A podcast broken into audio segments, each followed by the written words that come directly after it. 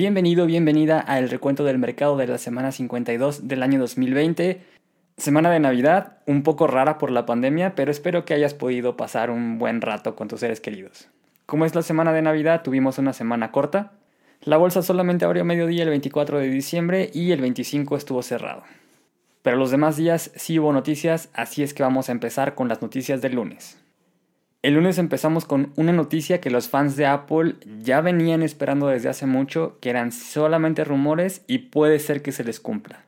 Este día se filtró que Apple probablemente está trabajando en un proyecto al que ellos llaman Project Titan o Proyecto Titán. Este proyecto tan secreto consiste en desarrollar un carro eléctrico. Según la filtración, este proyecto estaba pensado para ser lanzado en el año 2024, pero por situaciones de pandemia y pues complicaciones de fábricas, cierres y todo el caos que tuvimos este año, puede que se retrase un poco.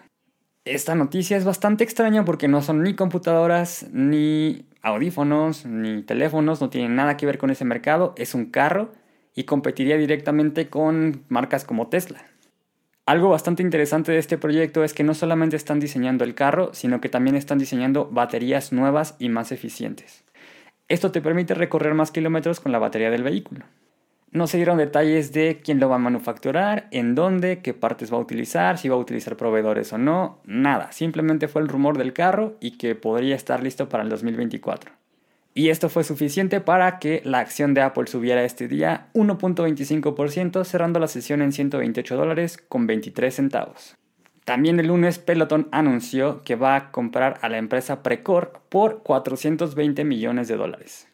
Peloton es una compañía que ha aparecido en varias ocasiones dentro de este recuento, pero básicamente es una compañía que ofrece un servicio de ejercicio o fitness a través de plataformas digitales o por streaming y que desarrolla y manufactura caminadoras y bicicletas inteligentes que se sincronizan con la rutina que estés haciendo a través del sistema que te ofrecen. Esta compañía diseña y manufactura cualquier equipo que necesites en cualquier gimnasio. Pueden ser jaulas, máquinas de fuerza, caminadoras, escaladoras, lo que se te ocurra, ellos te diseñan una solución personalizada. Debido a la pandemia, Peloton ha visto un incremento en las ventas de las bicicletas y de las caminadoras a tal grado de que ya no tenían la capacidad ni de producir ni de distribuirlas y enviarlas. Con esta compra Peloton amplía su capacidad de manufactura y de distribución. Este día el precio de la acción de Peloton subió 3.25%, cerrando la sesión en 144 dólares con 39 centavos. Y este día la Agencia Europea del Medicamento aprobó el uso de la vacuna de Pfizer y de BioNTech en personas mayores de 16 años que residan en la Unión Europea.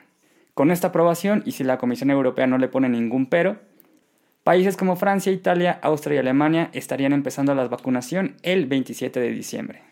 El precio de la acción de Pfizer este día subió 0.27%, cerrando la sesión en 37 dólares con 38 centavos, mientras que el precio de la acción de BioNTech subió 2.13%, cerrando la sesión en 106 dólares con 46 centavos. Durante el fin de semana Amazon tuvo que cerrar un centro de distribución en Estados Unidos. Amazon ha tenido que estar trabajando durante toda esta pandemia porque se considera como una empresa que ofrece un servicio esencial. Como parte de la protección para los empleados, Amazon implementó un filtro en el cual se realizaban pruebas diarias a todos los trabajadores. Este fin de semana, varios empleados de Amazon dieron positivo a la prueba y por esta razón tuvieron que cerrarla. Este centro de distribución va a permanecer cerrado hasta el 26 de diciembre y Amazon dijo que no hay ningún problema, todos los empleados van a recibir su paga como si estuvieran trabajando. Este día el precio de la acción de Amazon subió 0.14%, cerrando la sesión en 3.206 dólares con 18 centavos. Vamos ahora con las noticias del martes. Últimamente Google y Facebook han estado involucrados en varios escándalos y demandas en los Estados Unidos.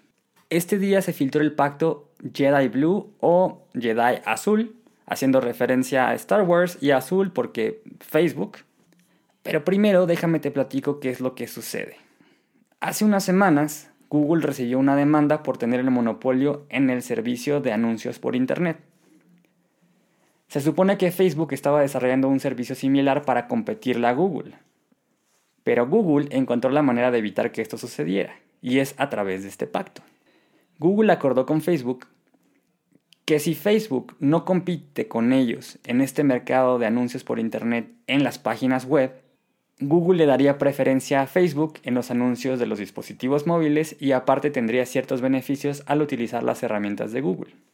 En este pacto supuestamente también se dice que como estas prácticas no son muy legales, si Google o Facebook llegaran a tener problemas legales en un futuro a causa de este pacto, se iban a ayudar mutuamente. Básicamente hicieron una pinky promise de que nadie se iba a atacar el uno al otro, iban a respetarse y que si alguno tenía un problema, pues el otro lo iba a ayudar. No se sabe si este pacto es real o no, los están acusando y supuestamente tienen este pacto desde septiembre del 2018, pero si llegara a ser cierto, los dos estarían en graves problemas, más de los que ya tienen. Este día, el precio de la acción de Alphabet bajó 0.83%, cerrando la sesión en 1.720 dólares con 22 centavos, mientras que el precio de la acción de Facebook bajó 2.09, cerrando la sesión en 267 dólares con 9 centavos. Vamos ahora con una noticia de Walmart. Walmart está involucrado en un problema con el gobierno y en específico con el Departamento de Justicia. Este día el Departamento de Justicia acusó a Walmart de ser una pieza clave en la distribución de opioides ilegales.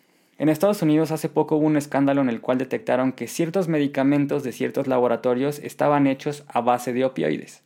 Estos medicamentos fueron prohibidos porque son altamente adictivos. En las investigaciones que hizo el gobierno de los Estados Unidos encontraron que alrededor de 450.000 personas perdieron la vida por esta adicción en un periodo entre 1999 y 2018. En la demanda se acusa a Walmart de continuar distribuyendo estos medicamentos a pesar de que están prohibidos. Walmart luego luego salió a defenderse y a decir que ellos no están involucrados en absolutamente nada de esto que se les está acusando y que solamente es una movida para quitarle la presión a la DEA. La DEA, Drug Enforcement Administration o Administración para el Control de Drogas de los Estados Unidos, debería de haber castigado a los doctores que recetaban estos medicamentos y de haber evitado que los laboratorios distribuyeran estos medicamentos. Walmart dice que con esta jugada que le están haciendo, lo único que están haciendo es tratar de inculpar a alguien que no tiene nada que ver. De cualquier manera, la demanda ya está puesta y tienen que iniciar una investigación. En caso de resultar culpable, Walmart tendría que pagar 67.627 dólares por cada receta que fue surtida en la farmacia de Walmart que incluyera una medicina de este tipo. Y tendrá que pagar 15.691 dólares por cada operación sospechosa no registrada. Es decir, que si dentro de la investigación encuentran que hicieron una venta pero que no fue registrada y la consideran sospechosa, tendrá que pagar esa cantidad. Esperemos que realmente Walmart no haya tenido nada que ver porque en caso de serlo tendría que pagar bastante dinero. Varios laboratorios que producían este tipo de medicinas se tuvieron que declarar en bancarrota para poder pagar las multas. Este día el precio de la acción de Walmart bajó 1.21% cerrando la sesión en 144 dólares con 20 centavos. Con eso terminamos las noticias del martes y vamos ahora a las noticias del miércoles. El miércoles la Fórmula 1 anunció que podría estar transmitiendo el Grand Prix a través de Amazon Prime. La Fórmula 1 ha sido bastante afectada durante la pandemia porque ahora no puede vender boletos para que la gente vaya a ver las carreras.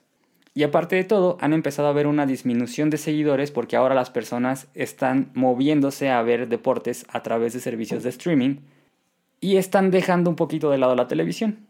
Entonces, para recuperar un poco del dinero que han perdido durante este año y para ganar nuevos seguidores de nuevas generaciones, están tratando de hablar con varios servicios de streaming para ver quién es el candidato que podría transmitir el Grand Prix a través de su sistema.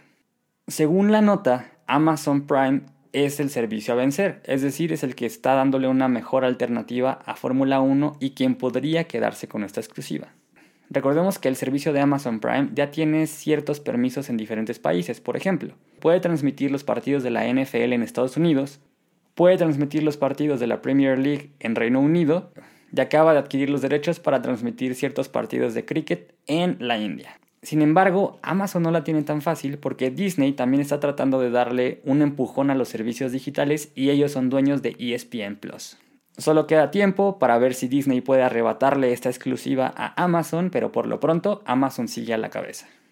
Este día, el precio de la acción de Fórmula 1 subió 3.57%, cerrando la sesión en 37 dólares con 76 centavos, mientras que el precio de la acción de Amazon bajó 0.66%, cerrando la sesión en 3.185 dólares con 27 centavos. Y vamos ahora con una excelente noticia de American Airlines y United Airlines. Mucho se había hablado sobre que el gobierno estaba tratando de liberar un paquete de estímulos para las empresas, pero no se ponían de acuerdo. Total que después de varias semanas de pelearse con Trump y dimes y diretes entre el Congreso, Trump, republicanos y demócratas, se logró hacer este paquete y fue lanzado. Dentro de los beneficios se otorgaron 15 mil millones de dólares para las aerolíneas.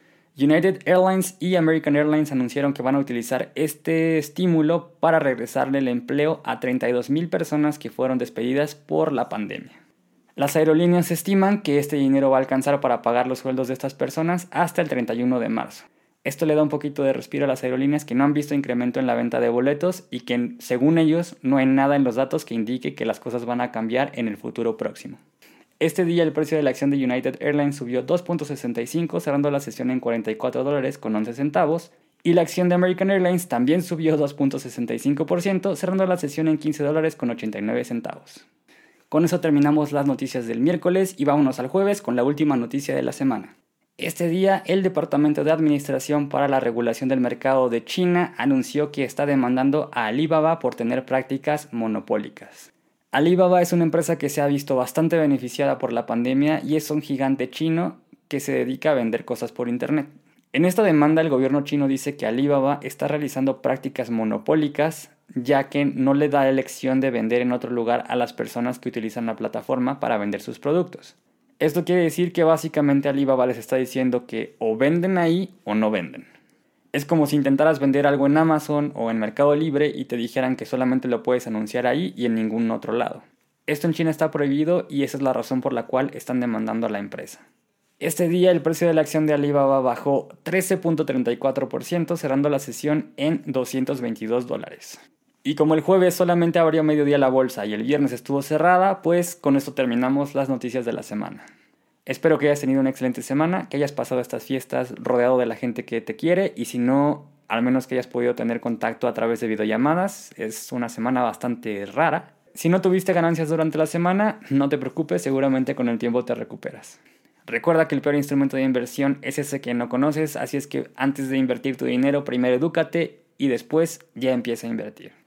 Mi nombre es Ascari García, soy inversionista y recuerda que tú también puedes serlo.